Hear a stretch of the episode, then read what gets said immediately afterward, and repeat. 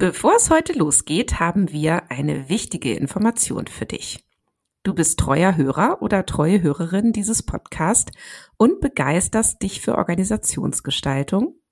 Du bist Unternehmerin, Führungskraft oder Berater und möchtest Einfluss auf eine positive Zukunft deines Unternehmens nehmen dann solltest du wissen, dass im Herbst 2024 unter dem Dach der Lea Akademie unser Zertifikatskurs Organisationen gestalten, führen und beraten an den Start geht. Diese Fortbildung räumt auf, sowohl mit tradierten Ansätzen als auch mit den vermeintlich besseren, den neuen Sichtweisen von Arbeit, Führung und Organisation. Sie zeigt, wie Transformation gelingen kann und gibt zahlreiche Tipps, wie sich auch verfahrene Situationen in der Praxis lösen lassen. Wir versprechen dir eine ganz besondere Learning Experience. Du bekommst fundiertes Wissen aus erster Hand vermittelt. Und zudem stützt sich unser Ausbildungskonzept auf die Methode des Visual Learning. Die Hauptseminare werden durch Graphic Recording begleitet, welches die Essenz der Impulse und Übungen live veranschaulicht. Zudem fassen hilfreiche illustrierte Handouts deine Lernreise zusammen und helfen dir dabei, das Gelernte in deiner Praxis anzuwenden. Und noch so viel mehr. Du möchtest mehr über diese einzigartige Fortbildung wissen? Du möchtest wissen, welche Inhalte wir in den Essentials Seminaren anbieten, was im Workcamp und der Masterclass passiert?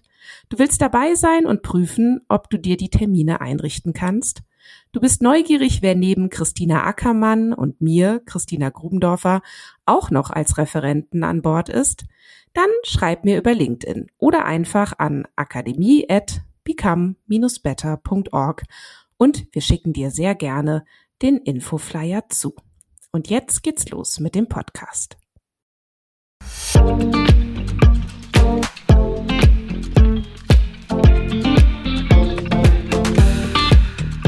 Ja, hallo, hier ist Organisation entwickeln, der Lea-Podcast für zukunftsfähige Unternehmen und für eine Welt, in der wir alle gerne leben und arbeiten möchten. Ich bin Christina Grubendorfer, Gründerin von Lea, Autorin und Ausbilderin für systemische Organisationsgestaltung und Führung und ich freue mich, dass du auch heute wieder zuhörst.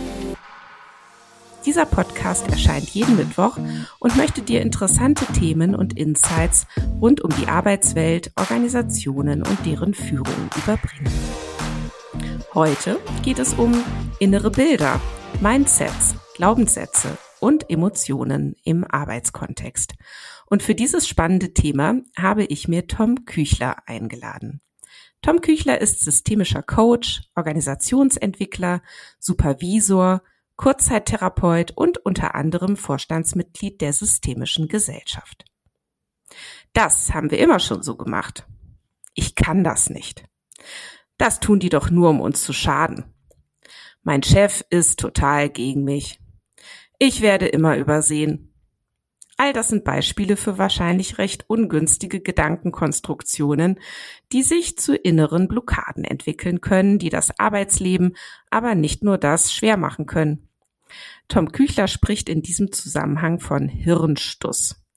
Dabei sind solche Glaubenssätze nicht etwa genetisch festgelegt, sondern selbst gemacht. Sie bilden sich im Laufe unseres Lebens heraus und verhindern unter Umständen wie Türsteher den Zutritt zu unseren Potenzialen oder blockieren uns in einer nützlichen Lösungsfindung. Das Vertrackte ist, wenn wir etwas glauben, dann verhalten wir uns so, als wäre es wahr und rufen durch unser Verhalten dazu passende Reaktionen in unserer Umwelt hervor. In dieses wunderbare und wichtige Thema möchte ich mich heute mit Tom vertiefen und gleich mal zu Beginn sein Buch empfehlen. Es heißt Hirn geküsst, ist 2023 im V&R Verlag erschienen und bietet eine große Sammlung von Tools zur Veränderung von inneren Bildern, Mindsets und Glaubenssätzen. Ja, ich freue mich sehr, dass du heute zu mir ins Podcaststudio gekommen bist, lieber Tom. Sei ganz herzlich willkommen. Liebe Christina, dann vielen Dank für die Einladung. Ich freue mich schon ganz sehr auf unser Gespräch. Wunderbar. Du, lass uns doch mit einem kleinen Spiel starten. Und zwar würde ich dir gerne jeweils zwei Begriffe nennen und du entscheidest dich spontan für einen der beiden. Ich habe dir das nicht angekündigt. Bist du trotzdem dabei? Ich bin für sowas immer dabei. Genau, klar. Los Na gut. Dann geht's los. Problemanalyse oder Lösungsfokus? Lösungsfokus. Fokus oder Zerstreuung? Je nachdem, was gerade dran ist, das Gegenteil dann davon. Hirnstuss oder Hirnkuss? Hirnkuss. NLP oder BWL? Beides. Das geht nicht, musst dich entscheiden. Äh, ich weiß nicht. NLP in seiner Reihenform ist auch nicht so ganz so meins, aber dann, nee, dann doch NLP. Theorie oder Tool? Tu, äh, Theorie. Akzeptanz oder Veränderung? Akzeptanz. Erklärung oder Bewertung? Erklärung. Wahrheit oder Wirklichkeit? Weder noch. Aber vielleicht dann eher die Wahrheit im Sinne von Wahrnehmung. Die kann mhm. ja subjektiv sein. Mhm. Systemisch oder systemtheoretisch? Systemisch, ja. Individuum oder Organisation? Beides. Je nachdem, was zu viel da ist. Team oder Organisation? Hm. Organisation. Gestaltung oder Entwicklung?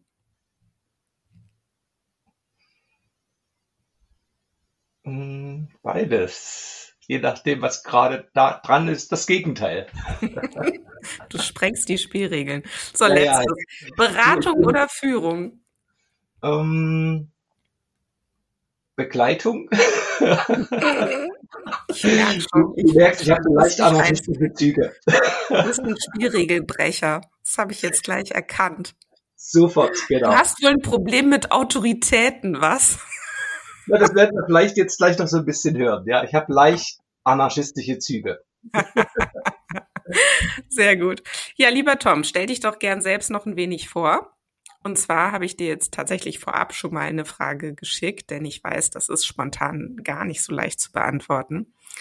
Aber magst du denn mal drei Ereignisse aus deinem Leben mit uns teilen, die du gut und gerne erinnerst und von denen du glaubst, dass sie dich wahrscheinlich ziemlich beeinflusst haben?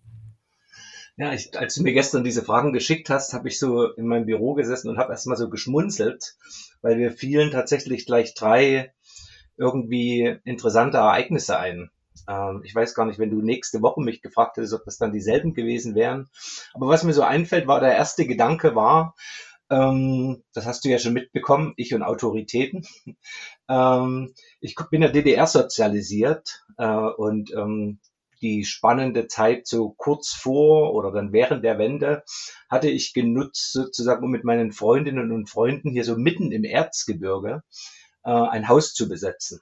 Und war dann dort sozusagen so sowas wie, also diese Rolle gab es jetzt nicht wirklich, aber vielleicht sowas wie ein Sprecher, der dann mit der Erwachsenen äh, Community sich ähm, ja kommuniziert hat, für uns gesprochen hat und durch diese ähm, ja durch diese Begebenheit, dass ich sozusagen dort aktiv geworden bin, haben sich so zwei Dinge für mich so ergeben. Das eine ist, dass ich so äh, gelernt habe oder dadurch erfahren habe, Dinge in die Hand zu nehmen, selber in die Hand zu machen, Hand zu nehmen, das ist echt ähm, wunderbar.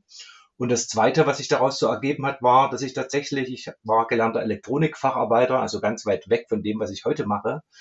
Ähm, und ich bin dadurch in die soziale Arbeit gerutscht. Das heißt, der damalige Landrat hatte dann so die Idee, Tom, du könntest doch Streetworker werden. Ähm, und so bin ich dann irgendwie in die soziale Arbeit gerutscht und das war auch sozusagen ein großer Change in meinem Leben. Mhm. Das Zweite, was mir ganz spontan gestern eingefallen ist, ich habe dann später soziale Arbeit studiert, habe dann ganz viele Theorien kennengelernt und ganz viele nützliche, aber auch wenig nützliche Dinge während dem Studium. Und was mir so ein bisschen gefehlt hatte, war tatsächlich so Methodik, Tools. Wie macht man denn das? Wie spricht man denn mit Menschen? Ähm, das war wenig Inhalt in meinem Studium, zumindest zu der damaligen Zeit, um die 2000er Wende oder Ende oder kurz vor der 2000er Wende. Und dann habe ich im letzten Semester äh, den Michael Mertens kennengelernt und der hatte ein Buch geschrieben und hatte sich in der Psychotherapie-Szene da nicht sonderlich beliebt gemacht. Und das Buch hieß Einmalberatung. Mit der verrückten Idee, dass eine Beratung auch bei komplexen Problemlagen unheimlich schnell gut funktionieren kann. Und das war so mein angefixt werden von lösungsorientierter Beratung, Kurztherapie. Darüber bin ich dann später auch so in das Systemische übrigens dann reingekommen. Mhm. Und die dritte Geschichte war dann die, ich war dann viele Jahre lang in diesem psychosozialen Kontext ähm, unterwegs, habe da viel auch mit Sozialpädagoginnen und Sozialpädagogen, Erzieherinnen, Erziehern, Pflegekräften gearbeitet.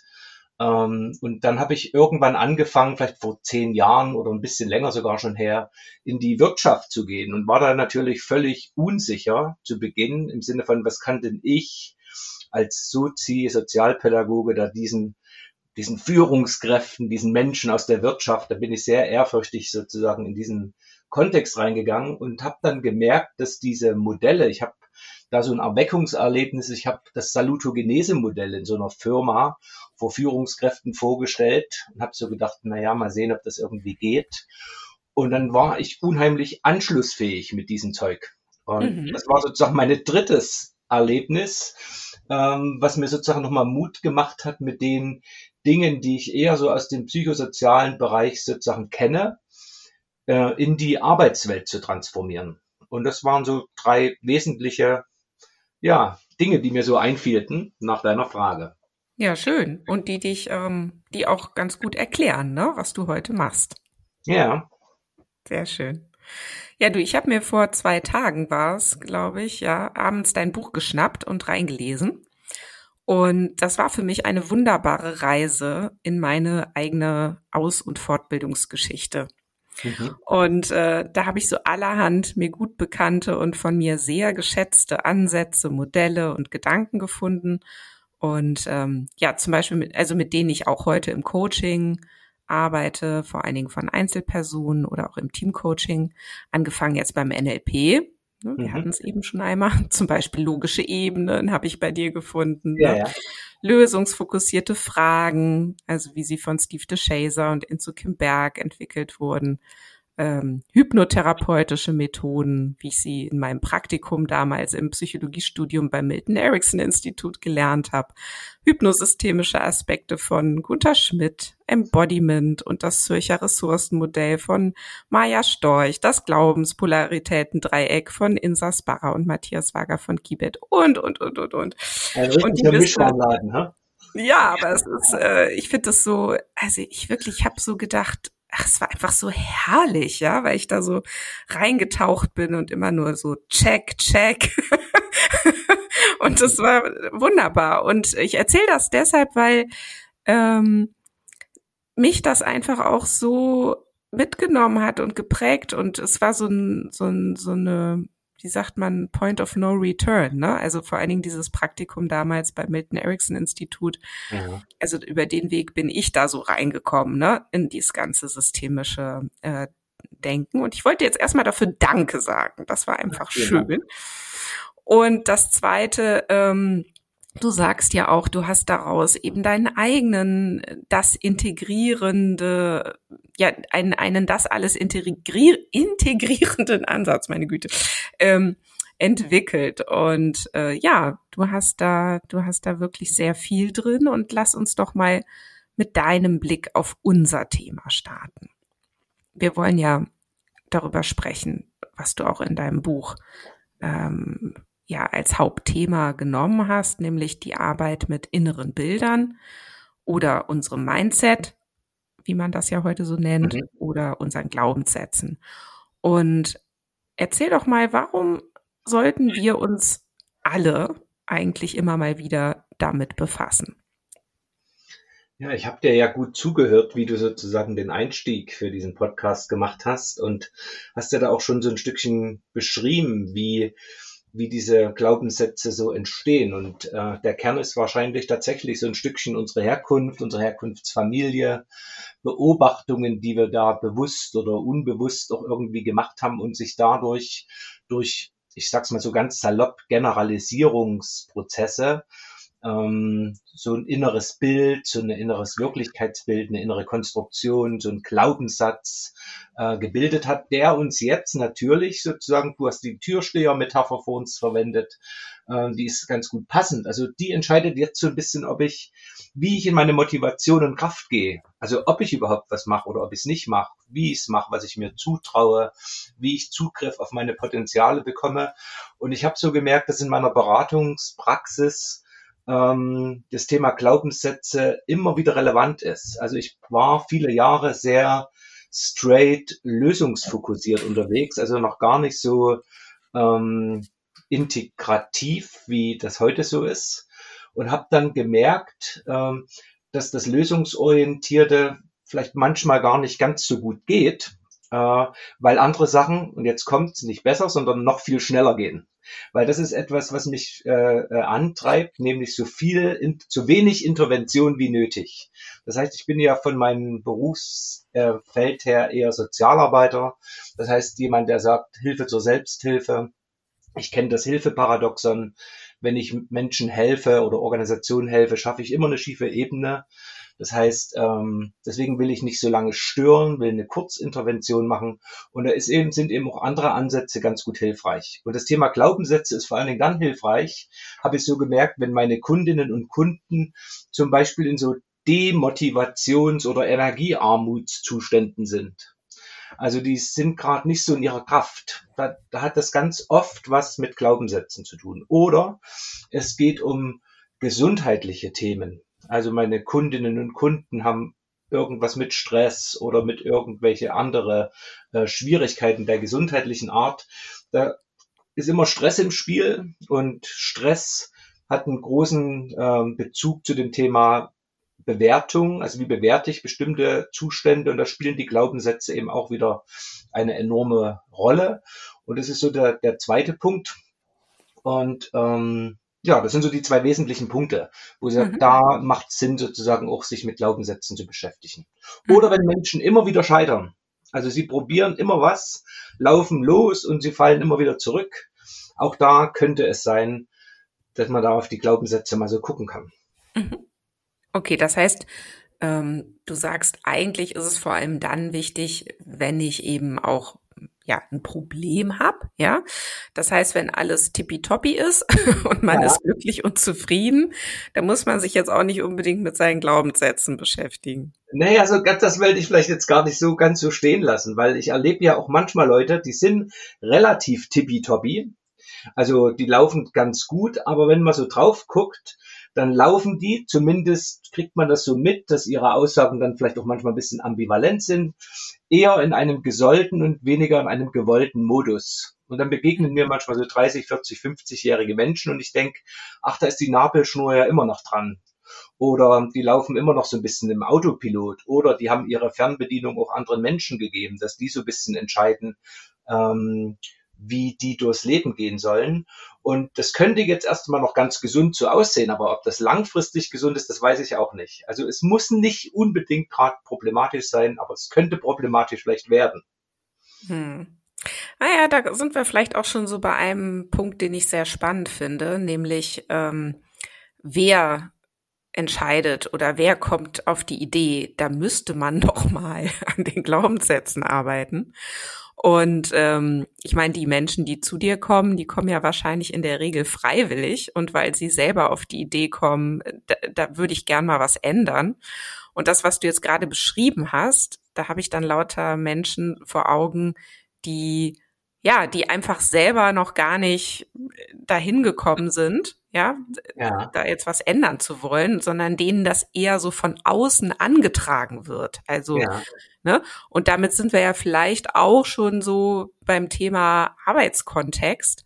Denn auch da ist natürlich die Frage, wer kommt denn auf die Idee, dass da mal jemand an den Glaubenssätzen arbeiten müsste? So, und das ähm, ist, finde ich, eine ganz gute Überleitung zu meiner nächsten Frage, nämlich, wie gut lassen sich denn Glaubenssätze verändern zum einen und dann aber jetzt eben auch noch wichtiger, was sind überhaupt notwendige Bedingungen für deren Veränderung? Also sprich, ähm, muss es denn jemand auch selber wollen? Oder äh, geht das auch, wenn jemand anderes sagt, da muss ich jetzt mal was ändern? Ja, ja.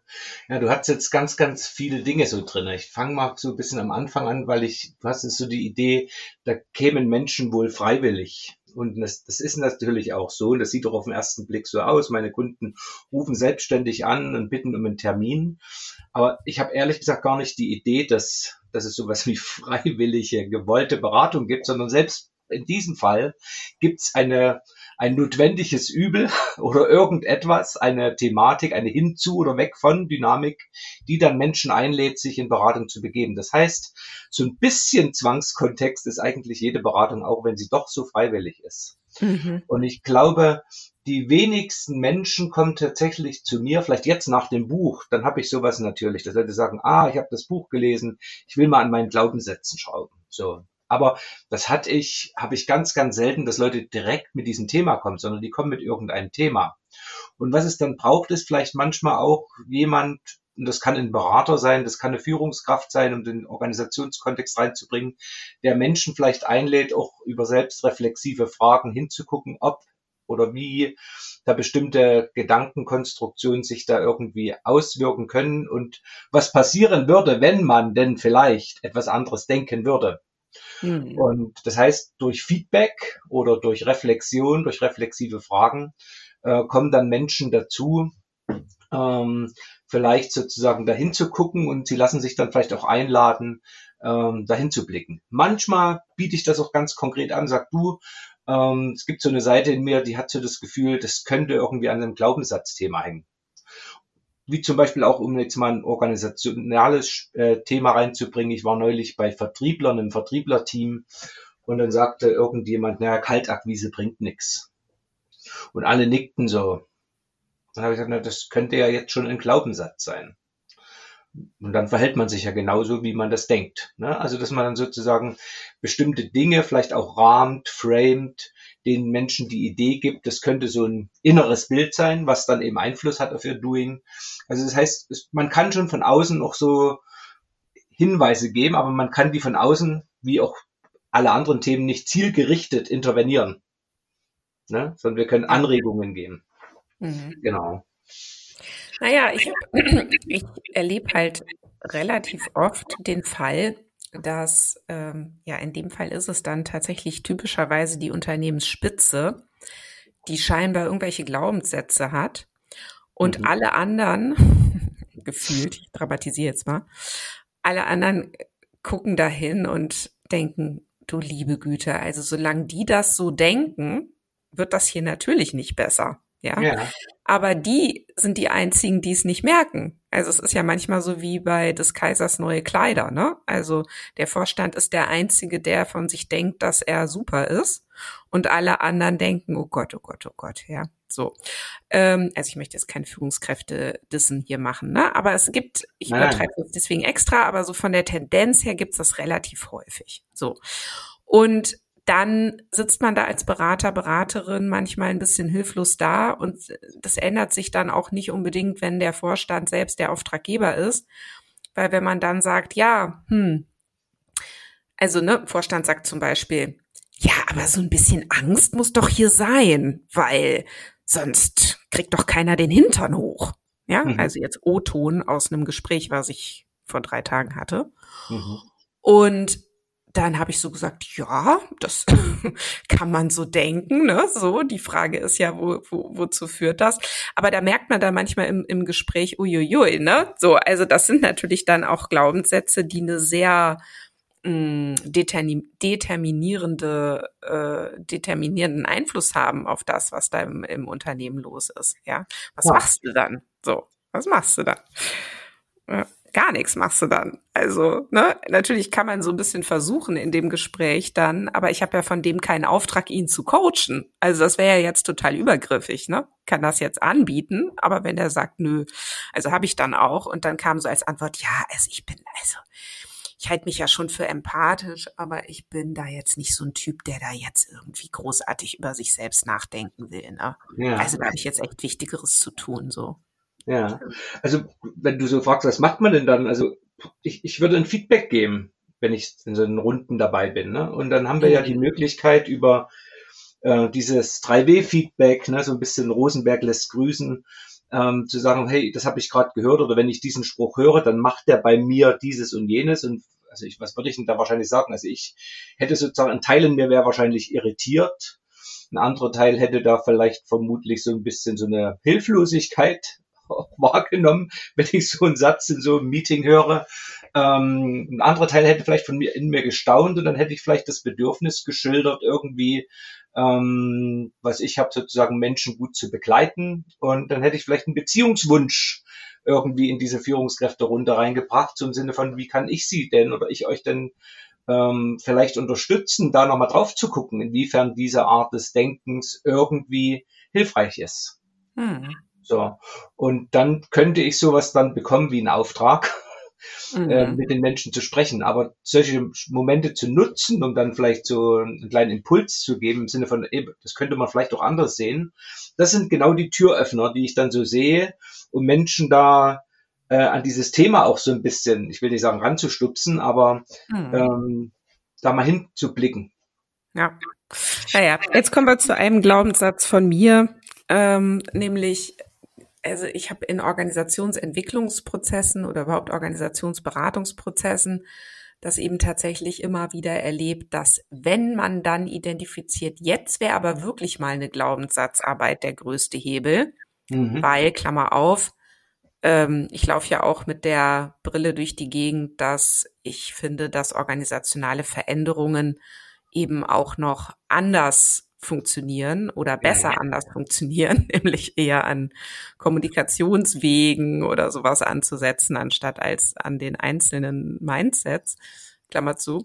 Aber immer wenn ich dann da hinkomme und denke, so, jetzt hab, also jetzt wäre hier aber wirklich ein Riesenhebel. Also wenn jetzt mal dieser Vorstand oder dieser Inhaber oder dieser Gründer an seinen Glaubenssätzen arbeiten würde, dann wäre echt viel gewonnen. dann ist das meistens aber auch ein Showstopper. So, einer meiner Glaubenssätze. Ich komme mal zu dir ins Coaching, dann können wir daran mal arbeiten. ja. spannend. Ja, so, weiter hier bei uns. Ähm, ja, aber erzähl doch mal bitte, wie arbeitest du denn dann dran? Also ja. jetzt, ne, kommt da jemand und, und du sagst, ah, es könnte an einem Glaubenssatz liegen wollen wir da mal hingucken? So, und sagt die Person ja. Was machst du denn dann? Also vielleicht erstmal so ein bisschen, das würde ich jetzt der Person nicht sagen, aber wir haben ja Hörerinnen und Hörer und es sind auch viele Hörerinnen und Hörer, die so aus dem systemischen Feld kommen. Und jetzt könnten natürlich auch Menschen, und da würde ich dich jetzt auch so ein bisschen dazu äh, stellen, weil ich habe natürlich auch dein Buch gelesen, was mich sehr ähm, erfreut und inspiriert hat. Zum ja, ich hatte ja auch schon eine Rückmeldung gegeben, bei ein paar Sachen ist es mir halt ein bisschen eine Prise zu viel Luhmann, ähm, müssten wir halt sozusagen dieses Thema Glaubenssatzarbeit auch erstmal in ein systemisches Frame irgendwie tun. Und wenn wir jetzt bei Luhmann sind, den nehme ich jetzt gleich mal, der würde ja jetzt irgendwie erstmal sagen, na ja, in die Psyche, und dort gehören die ja jetzt hin, in die können wir ja gar nicht rein intervenieren. Und systemisch gesehen interessiert uns ja erstmal eher sozusagen das soziale, also das soziale System, die Kommunikation, die Interaktion. Und mit der Psyche machen wir ja gar keine Intervention. Ne? Also aus der Luhmannianischen Perspektive hätten wir jetzt ja erstmal noch gar kein, keine Idee, um wie kann ich denn mit Glaubenssätzen arbeiten. Und ja, ach, du weiß ich gar nicht, aber ich bin da ja ähm, auch sehr durch die Schule von Fritz Simon gegangen und ja. dem ging es immer schon, und das finde ich auch total wichtig, da so hinzugucken, um diese Kopplung ne, ja. zwischen psychischen Systemen und sozialen Systemen. Und genau. letztlich, genau. so ja. wie ich immer drauf schaue, denke ich, ja, natürlich sind psychische Systeme äh, auch wieder strukturell gekoppelt, zum Beispiel Glaubenssätze mit Verhalten. Na klar, ja, und dann haben wir ja. wieder einen zirkulären Prozess, ja. ja oder auch an das soziale System gekoppelt. Also je nachdem, was ich erlebe, zum Beispiel in einem Arbeitskontext, ja. kann das natürlich auch wiederum meine Glaubenssätze über mich, über die Welt, über andere verändern. Und andersrum ja. kann ich natürlich, je nachdem, wer ich bin in der Organisation, und das muss man natürlich aber auch so hinstellen, dass das wichtig ist, wer ich da bin. Also mhm. sprich, welche Person ich da bin für die anderen, welche Rolle, welche Funktion ich da habe ähm, können natürlich meine Glaubenssätze auch das Geschehen beeinflussen, aber eben weniger als also weniger gut als viele so denken. So, ja, ne, ja. weil es eben voraussetzungsvoll ist, weil es eben darum geht, schaut man überhaupt auf mich, ne? Ja. Wenn ich natürlich irgendjemand bin, auf den man gar nicht großartig schaut in einer Organisation, dann werden meine Glaubenssätze auch keinen großen Unterschied in der, in der Organisation machen. Ja, ja. ja. Lass mich nochmal noch mal ankoppeln, an, wo ich gerade war. Also Luhmann, also in der Luhmann-Perspektive finden wir da gar nicht so viel. Ne? Aber wir haben ja glücklicherweise in der System Theorie nicht nur diesen Luhmann, sondern auch noch ganz andere ähm, Systemtheorien, weil es gibt ja nicht die Systemtheorie. Das ärgert mich übrigens manchmal, dass so Luhmann so als die Systemtheorie so ja. dargestellt wird. Ich bin ja. auch großer Freund von Gritz, ne? Mhm. und der mit seiner personenzentrierten Systemtheorie für unser Thema jetzt hier eigentlich noch einen viel besseren Blick hat, zumindest in meiner Lesart. Keine Ahnung, ob das andere auch ähnlich sehen. Äh, nämlich der, der fokussiert sich auf, auf genau das, was du auch gerade sagte, auf diese sogenannten KEF-Muster. Das heißt, es gibt Muster, die sich dann bilden zwischen Kognition, Emotion und Verhalten. KEF. Dafür steht das bei ihm.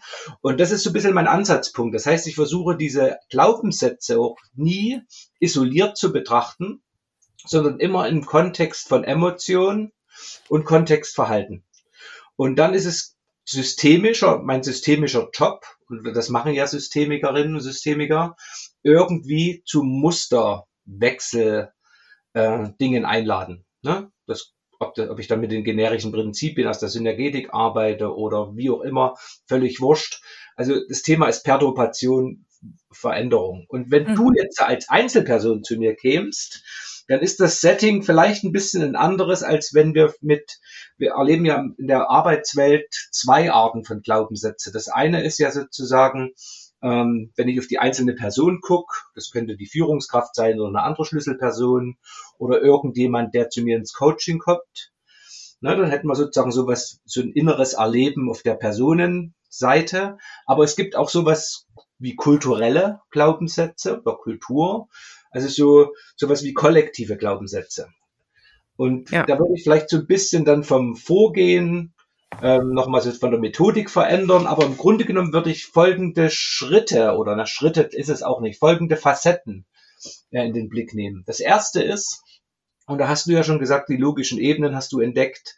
Und das heißt, ich versuche immer irgendwie zu gucken, ähm, was ist denn das Große und Ganze jenseits von diesem Glaubenssatz, was möchte denn der Mensch? Also da arbeite ich ganz gerne mit sowas wie der Grabredeübung. Also was ist denn deine Sinnfrage? Was ist deine Identitätsfrage? Wer bist du und wie willst du dieses Leben nutzen? Weil diese zwei Dinge, die sind für mich sozusagen in meinem Verständnis auch im, im organisationsspezifischen Kontext doch sowas wie ähm, Motivationstreiber. Und äh, die entscheiden so ein bisschen, zumindest wenn man dem Modell der logischen Ebene glaubt, darüber, welche Werte und Glaubens- und Denksysteme Menschen irgendwie haben. Das heißt, damit würde ich sie immer ein bisschen berühren. Dann würde ich schauen, was ist denn genau der Antreiber, der klemmt oder der das, das Bild. Würde schauen, wie kann man das würdigen? Also was spricht denn auch dafür, dass du das so denkst? Was spricht denn für das Bild? Ich habe es mit vielen Menschen zu tun, die sind Perfektionistinnen oder haben so die Idee, sie müssen immer es allen recht machen und immer stark sein. Ja, das hat ja natürlich auch seine guten Seiten und es gilt auch zu würdigen. Und es gilt auch zu würdigen, meinetwegen, wenn ich weiß, das kommt von meinen Eltern oder das habe ich mir, diese Kokno-Kocke, äh, wie das der Bohne sagt, habe ich mir eingefangen bei meiner Mutter, ähm, dann, dann ist es zu würdigen, für was die denn noch da ist und für was die denn gut ist. Und dann geht's immer so ein Stückchen darum, dieses Muster, also dieses Glaubenssatzmuster irgendwie zu verstören. Und das, da habe ich verschiedene Techniken auch in dem Buch beschrieben. Ich kann die kritisch hinterfragen, ich kann die irgendwie verflüssigen, verändern. Oder meine Lieblingstechnik ist immer die aktuell der Diffusion, dass ich versuche sozusagen diese Glaubenssätze äh, denen anderes Gewicht zu geben. Das heißt, wenn ich weiß, wer ich bin und wofür ich lebe, und ich weiß jetzt sozusagen, ähm, und ich stelle mir jetzt mal vor, ich bin eine Blume, die weiß, wer sie ist und wofür die da ist, und jetzt landet so ein putziger Glaubenssatz, so ein Schmetterling auf dieser Blume. dann frage ich mich als Blume dann sozusagen, bin ich jetzt die, weiterhin die Blume, auch wenn dieser Schmetterling dort sitzt, oder werde ich jetzt zum Schmetterling? Und dann weiß ich vielleicht, naja, ich bleib die Blume, auch wenn da so ein komischer Gedanke, so ein komisches Bild irgendwie da ist. Und es fliegt doch mal wieder weg. Das heißt, ich gebe sozusagen diesen Glaubenssätzen einfach nicht mehr den Wert des Türstehers des inneren Diktators, sondern sagt, du bist einfach da und ich will dich gar nicht löschen, verändern oder irgendwie, das geht sowieso nicht im Gehirn, weil wir haben keine Löschtaste. Und dann gehe ich eher in die Distanz.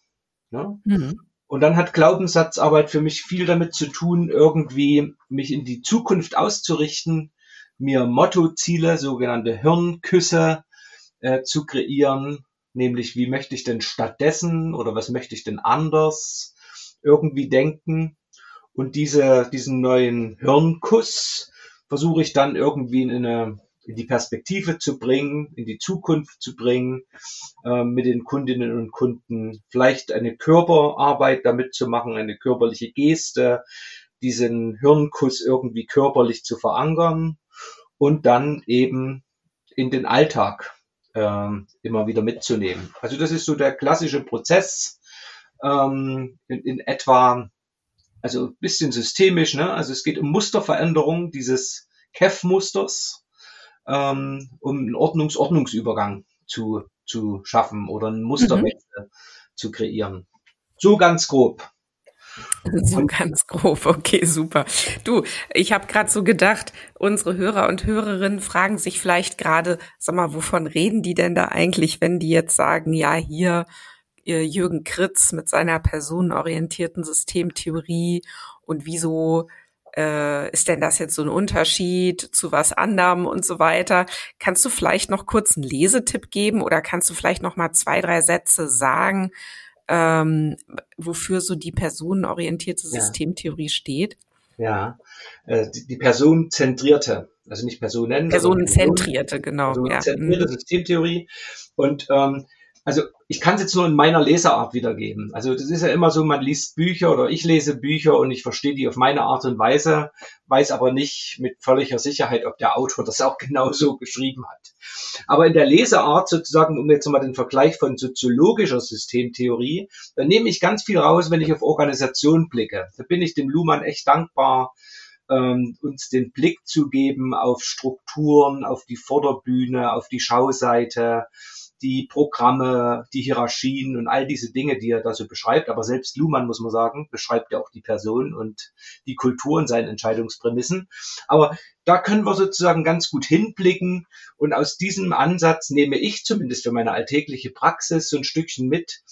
Tom, schau in sozialen Systemen auf Kommunikations- und Interaktionsprozesse. Also das kann man aus diesem Ansatz oder aus diesem Theoriegebilde ganz gut in meiner Leseart rausnehmen. Und da bin ich Luhmann auch sehr dankbar. Jürgen Kritz hingegen guckt eher aus einer anderen Perspektive auf soziale Systeme, nämlich indem er sich die Beziehung zwischen dem Subjekt und seiner Lebenswelt, und so heißt auch der Titel von diesem Buch, was ich gleich empfehle, also was ich hiermit empfehle, Subjekt und Lebenswelt, personenzentrierte Systemtheorie für Psychotherapie, Beratung und Coaching. Ähm, und er beschreibt sozusagen das Subjekt was sozusagen in seiner Lebenswelt ist, auf denen dann sozusagen vier Prozesse immer laufen, körperliche Prozesse, interpersonelle, psychische, aber auch kulturelle Prozesse. Das heißt, es gibt nochmal eine, eine Ebene mehr wie bei Luhmann, der, das, der Kultur und Soziales zusammenmatscht. Ähm, das differenziert Jürgen Gritz da nochmal so ein bisschen. Und bei Jürgen Kritz kann man eben nochmal die Erweiterung so ein bisschen ähm, sich rausholen oder habe ich mir rausgeholt, eben nicht nur auf Interaktionsmuster zu gucken, sondern eben auch, wenn ich so eine Einzelperson habe oder ein, eine, ein kleines Team, auf diese Kognitions-, Emotions-, Verhaltensmuster zu gucken, um eben dann auch so ein Stück solche Themen wie Emotionsarbeit, Glaubenssatzarbeit auch in ein systemisches ähm, ja, Fundament oder ein systemisches Prozessdesign irgendwie zu bringen. Ne? Also mir ist immer wichtig, auch meinen Teilnehmern in den Seminaren zu erklären oder dass die für sich eine Erklärung finden, was mache ich denn da eigentlich, wenn ich arbeite? Warum stelle ich denn jetzt diese Frage? Warum nutze ich denn diese Methode? Also was ist das Systemische daran? Also wie kann ich das, was ich tue, systemtheoretisch irgendwie erfassen? Genau. Okay. Ja, du, wunderbar bis hierhin. Ähm, was, lass uns doch mal, oder was mich mal interessieren würde, ist, mal angenommen, du bist jetzt irgendwie ein, eine Führungskraft in einem ziemlich großen Unternehmen. Mhm. Sagen wir jetzt mal mindestens 5000 Leute. Okay. Vielleicht 50.000. Ist egal. Aber sagen wir mal ja. 5000. Okay. Und du hast jetzt, du merkst, du machst dir echt Sorgen, weil es sind, ne, künstliche Intelligenz wird immer stärker. Es gibt irgendwie die Konkurrenz, die sich da scheinbar früher schon auf den Weg gemacht hat. Es entstehen neue irgendwie Geschäftsmodelle und du machst dir echt Sorgen, ob du mit deiner Firma äh, so, wie es jetzt so läuft, überleben kannst. Ja. Ne? Und du versuchst jetzt natürlich eine Problemanalyse zu machen und guckst, woran liegt's denn, ähm, dass wir jetzt hier einfach so sind, wie wir sind, ne? Und zum Beispiel noch nicht mehr neue Produkte entwickelt haben. Mal angenommen, du kommst dann auf die Idee, ja, wir arbeiten auch auf internationaler Ebene noch nicht gut genug zusammen. Wir könnten noch viel mehr Potenziale heben miteinander. Also wenn schon allein mal ähm, äh, mal das Marketing und das Sales und die Produktion, wenn die mal stärker zusammenarbeiten würden, dann wäre wahrscheinlich schon viel gewonnen. Aber bist auch noch so ein bisschen ratlos. So. Und jetzt holst du dir eine Beratung. Und jetzt ist ja die Frage, an welcher Stelle unterscheiden sich jetzt wohl möglich die, diese, oder diese theoretischen, ne, Brillen. Also mhm. komme ich unter Umständen auf andere Ideen, was jetzt zu tun ist.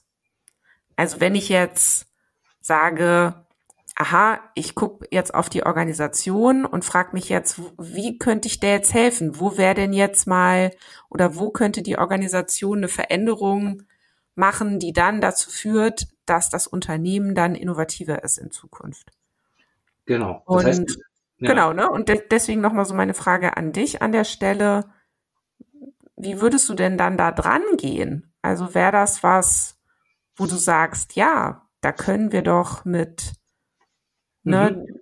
Glaubenssatzarbeit ja. was bewirken?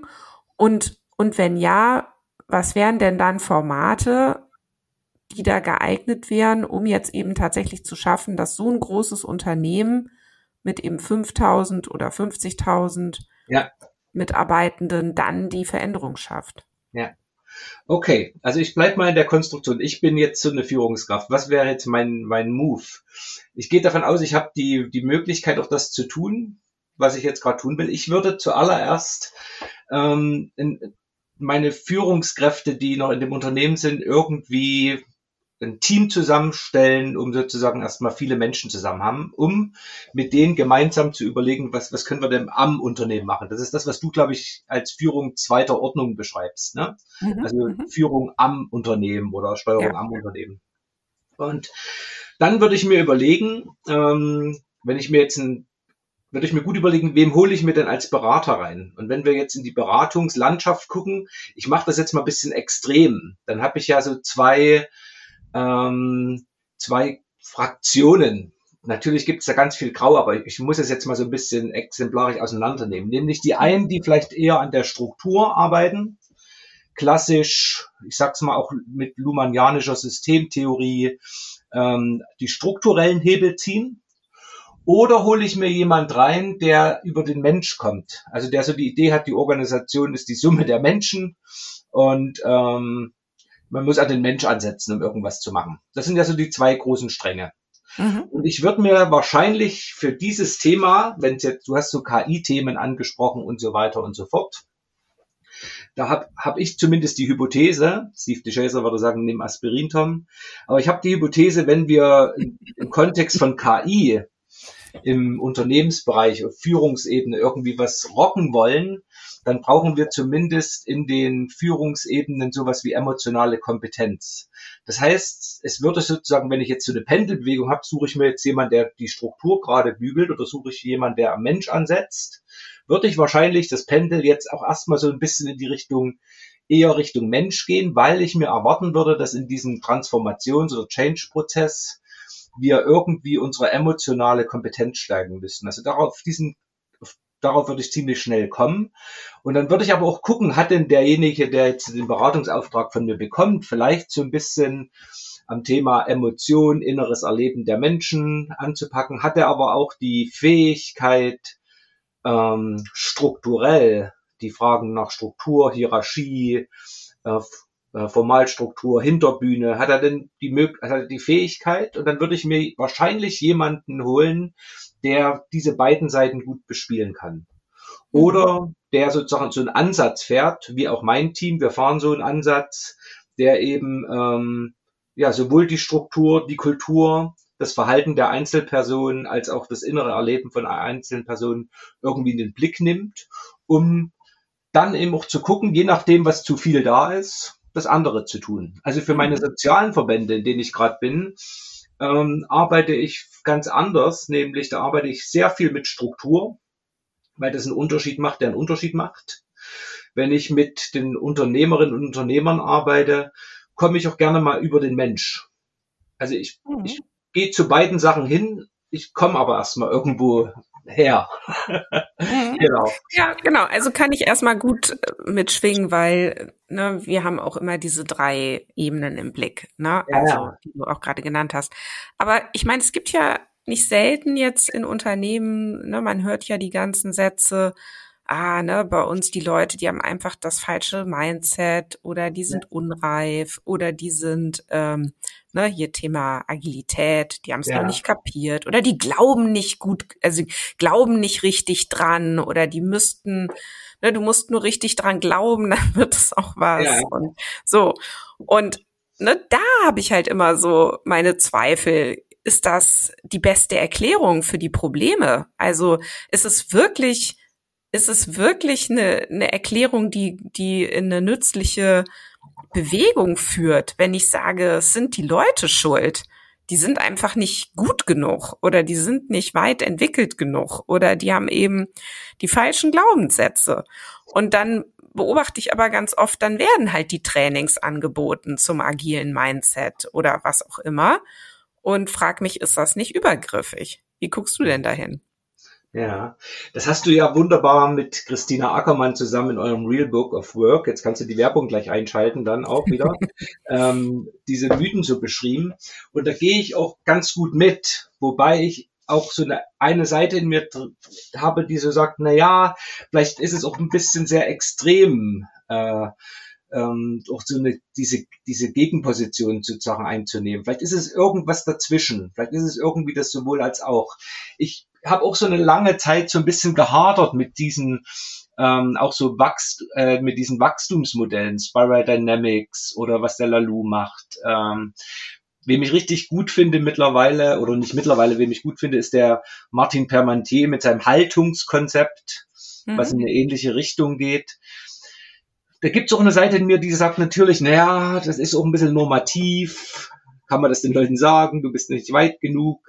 Und andererseits denke ich aber oder merke das auch in meiner Praxis, dass schon auch irgendwie was dran ist. Also mhm. auch wenn mir das vielleicht nicht so gefällt und ich das vielleicht doch jetzt nicht in mein systemtheoretisches ähm, Denkdesign so leicht einordnen kann, weil es halt vielleicht so ein bisschen auch ähm, was Normatives hat, was linear. Ja, Entschuldige, dass ich dich kurz unterbreche, aber das finde ich jetzt gerade so wichtig.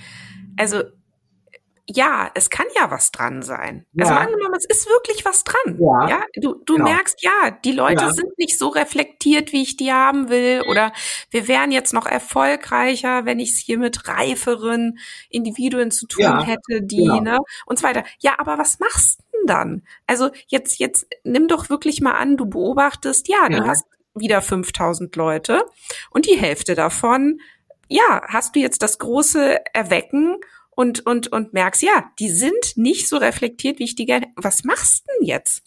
Jetzt, was ich da mache, ist, dass ich die versuche, in, wenn wir, wir nehmen jetzt die, die Level-Idee, dann versuche ich die aufs nächste Level zu bringen. Oder 2500 Leute! Ja, lass mich doch mal zu Wort kommen, wie ich das machen will. Und jetzt, und ja. wenn ich dir das jetzt sage, dann werden wir wahrscheinlich ganz schnell wieder beieinander sein. Das kriege ich natürlich jetzt nicht über, hin über Trainings. Das wäre natürlich, wenn ich das verkauft krieg, äh, ganz nett. Hätte ich die nächsten Jahre das Geld rein und das wäre eine gute Idee, mit 2000 Menschen Trainings zu machen, aber das wäre natürlich überhaupt nicht effektiv. Aber ich würde äh, zwei, zwei Dinge würde ich machen. Ich würde mir ähm, die Führungskräfte natürlich nehmen und die, äh, die Menschen, die in Führung sind. Das sind ja, müssen ja nicht die sein, die in der Hierarchie sind. Das können auch Gatekeeper sein und was weiß ich. Äh, und würde mit denen natürlich so ein Stückchen schauen, weil, also, um, jetzt bin ich wahrscheinlich gleich, gleich ganz schnell auf deiner Seite, nämlich, dass die Art und Weise, wie in einer Organisation gearbeitet wird, ähm, entscheidet doch die Organisation. Also die Organisation äh, hat eine gewisse Erwartungshaltung und diese Erwartungshaltung hat die Organisation und die wird natürlich durch Führungskräfte kommuniziert. Und ich würde sozusagen einerseits an den Strukturen, Prozessen, Programmen arbeiten und würde gucken, äh, sozusagen, wie definiere ich die Prozesse, Programme und Strukturen so, dass sie genau das ähm, ermöglichen, was ich mir für eine Weiterentwicklung ähm, was ich für eine Weiterentwicklung brauche. Und dann kann ich die Menschen, die dann sozusagen dies, in diesen Rollen, die ich ja als Organisation definiere, gemeinsam mit meinen Führungskräften, äh, in diese Rollen eben auch hineinentwickeln. Das heißt, es braucht zwei, auf zwei Ebenen muss ich arbeiten. Ich muss an der Struktur ansetzen, ne? mhm. Lumanianisch, und gleichzeitig aber auch mit, mit Menschen, die für die Organisation sprechen, in einen Persönlichkeitsentwicklungsprozess zu gehen. Weil, wenn wir jetzt mal das Modell der Haltungen annehmen, ne, da können wir ja ungefähr sagen, wir haben ungefähr der Großteil der aktuellen Bevölkerung ist in dem Modus von Effizienz und Status. Ne? Mhm. Das heißt, die wenigsten Menschen sind so in den alten Haltungen, Sicherheit und Ordnung oder konformistisches, äh, konformistische Haltung oder ähm, selbstorientierte Haltung und noch, noch nicht so viele Menschen sind in dem, was Agilität oder systemisch äh, bedeutet. Da sind wir vielleicht bei 15 Prozent, die sozusagen da schon ein bisschen weiter irgendwie sind. Jetzt muss ich natürlich die Menschen auch erst einmal die Führungskräfte dahin ein, einladen, irgendwie zu überlegen, was könnte es denn noch sein? Ist es tatsächlich immer die Effizienz? Sind es irgendwie Ziele? Ist es irgendwie, dass ich Leute durchmesse? Oder könnte es um ganz andere Dinge gehen, wie Zusammenarbeit, Gemeinschaft, Werteorientierung, Sinnorientierung oder whatever? Also ich glaube, es braucht beides. Ich kann nicht nur an den Strukturen ansetzen, aber auch nicht nur an den Menschen. Also nie, gleich gar nicht an den 2000. Naja, und dann, und dann haben wir eben auch noch die Logik, dass ich es gegebenenfalls mit einem Unternehmen zu tun habe, das nur begrenzt Zeit hat, ne, ja. sich jetzt mit sich selbst zu beschäftigen und auch nur begrenztes Budget. Ja. Und da muss ich natürlich einfach auch gucken, was kostet denn was? Ja. Und was ist denn jetzt auch der größte und in dem Fall effektivste bei gleichzeitig effizientester Hebel? So. Und da haben wir es dann eben wieder mit so unternehmerischen Restriktionen oft zu tun. Und ja, naja, also weißt du, es ist schön, sich darüber mit dir auszutauschen. Ich krieg gerade so die Idee, ich würde mich am liebsten mal mit dir treffen ja, und einen ganzen Tag machen. Zeit haben. Und vielleicht machen wir das einfach mal. Bin nächste Woche in ähm, Berlin. Du bist nächste Woche in Berlin. Ja. Okay. Wir machen das gleich nach dem Podcast. Gucken wir mal in unsere Kalender. Genau. Ähm, zum Schluss noch, vielleicht, wo sind aber auch jetzt die Grenzen von Glaubenssatzarbeit, wenn du jetzt nochmal, also schauen wir jetzt nochmal aufs Individuum, da sind wir gestartet, da gehen wir nochmal zurück. Ne, du, du hast jemanden, der oder die zu dir kommt und sagt, na, hier, ich habe ähm, Stress oder ich bin krank oder ich traue mir nichts zu oder ich scheitere immer wieder und und und und du fängst jetzt an, Glaubenssatzarbeit zu machen. Ähm, wann wann hörst du auf? Oder wann, wann denkst du, nee, das, das bringt jetzt auch gar nichts? Oder gibt's andere Dinge, von denen du sagen würdest, dann verbietet es sich eigentlich in so eine Richtung weiterzuarbeiten? Na, mir fall, also die Frage hat du mir ja gestern schon geschickt und da habe ich schon so ganz schnell hingeschrieben, gibt's nicht. und ähm, da würde ich immer noch so ein bisschen bleiben. Ich habe da heute auch noch mal ein bisschen nachgedacht ähm, ich glaube, die Art und Weise, kann sein, dass die irgendwie anders wird. Es setzt ein bisschen ja was voraus, dass die Kundinnen und Kunden so ein kognitives Verständnis auch haben von dem, was sie da irgendwie gerade machen. Und dass sie dem, was sie da gerade mit mir gemeinsam tun, noch irgendwie einen Sinn zuschreiben. Also, dass das sinnvoll ist, ne? Placebo ist das ja auch so ein Stück weit, äh, dass das, was wir hier tun, irgendwie einen Effekt hat. Und ich glaube, wenn, wenn meine, wenn, wenn meine Kunden nicht daran glauben, dass das hilfreich ist, was wir tun, da liegt für mich so die Grenze. Aber dann wäre es auch völlig wurscht, ob ich was anderes mache. Also ich finde, Glaubenssatzarbeit kann man immer machen. Lohnt sich auf alle Fälle.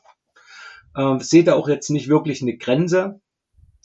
Die Frage wäre sozusagen, äh, wenn ich dann vielleicht ins Verkörpern gehe, vielleicht könnte man bei den einen oder anderen dann vielleicht irgendwie da was lassen, weil da vielleicht Körperarbeit nicht angesagt ist, aber dann muss es halt irgendwie anders verankern. Nee, da gibt's keine Grenze. Eine Grenze wäre für mich eher im, im Kontext von, wenn wir in Teams sind, äh, da zu gucken, wird, wird die Glaubenssatzarbeit, wenn ich die jetzt meinetwegen mit einem Team mache, und man kann ja auch mit Teams sowas auch machen in Richtung Selbstentwicklung, Persönlichkeitsentwicklung. Äh, ob dann immer sozusagen der Rahmen des Teams so äh, spannend ist, weil bei dem Thema Glaubensarbeit äh, rutschen wir doch ziemlich schnell auch in sehr intime äh, Themen auch rein. Und da sehe ich eher eine Grenze im Setting, aber jetzt nicht äh, am Doing. Ja. Okay. Ja. Lieber Tom, sehr, sehr schön, dir zuzuhören. Und äh, ja, wer, weiß nicht, hast du, hast du Termine? Kann man bei dir ein Coaching buchen, wenn man jetzt als Hörer, Hörerin sagt, Mensch, mit dem will ich mal, will ich mal Zeit haben? Ja, also man darf mich gern buchen, einzeln, als Team, als Organisation. Ähm, ich freue mich. Wunderbar. Wo findet man dich denn? Du findest uns oder jeder findet uns auf Potenzialentfaltung mit Z, potenzialentfaltung.org und da gibt's auch eine große Toolbox, da kann man sich ein bisschen stöbern, gibt paar Übersichten äh, zu verschiedenen Sachen und Podcasts und alles Mögliche. Wir freuen uns auf den Buch, genau. Genau. Ja, schön, Tom. Also dann lieben Dank, dass du heute hier im Lea Podcast Studio warst. Vielen Dank an dich. Danke für die Möglichkeit. Gerne. Ja, das war Organisationen entwickeln, der Lea-Podcast für zukunftsfähige Unternehmen. Danke, dass du wieder deine Zeit mit mir verbracht hast. Gefällt dir mein Podcast? Dann würde ich mich riesig freuen, wenn du den Podcast in deinem Netzwerk weiterempfiehlst. Und falls du über Apple Podcast oder Spotify hörst, dann gib uns doch auch gleich fünf Sterne. Das hilft uns enorm dabei, weitere Menschen zu erreichen, denen es auch ein Anliegen ist, eine Welt zu schaffen, in der wir alle gerne leben und arbeiten möchten. Tschüss, bis zum nächsten Mal.